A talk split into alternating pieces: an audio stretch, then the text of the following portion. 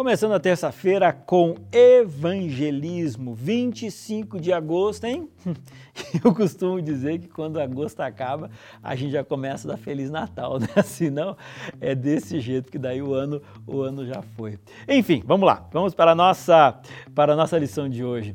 Quando a gente fala de evangelismo, normalmente vem na nossa mente aquela coisa assim da gente alugar um local ou mesmo uma igreja, a gente começa a convidar um monte de gente, essas pessoas vão para a igreja, igreja, vão para esse salão, vão para essa tenda e durante muitas vezes assim, um intensivão de 15, 20, 30 noites direto, a gente tem reunião com as pessoas. Esse normalmente é o evangelismo, né?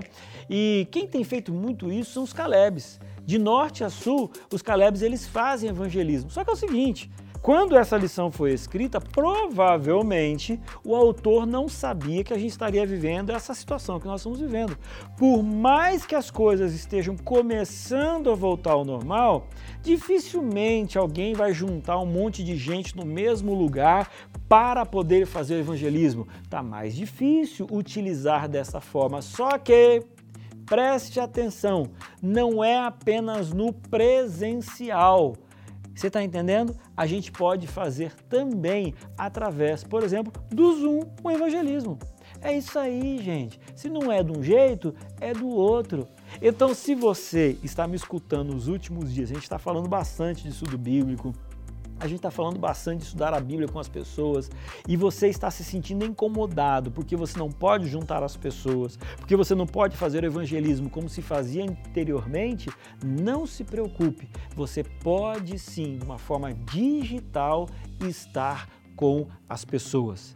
Você não estará frente a frente com a pessoa, mas cada vez mais o digital também pode ser pessoal.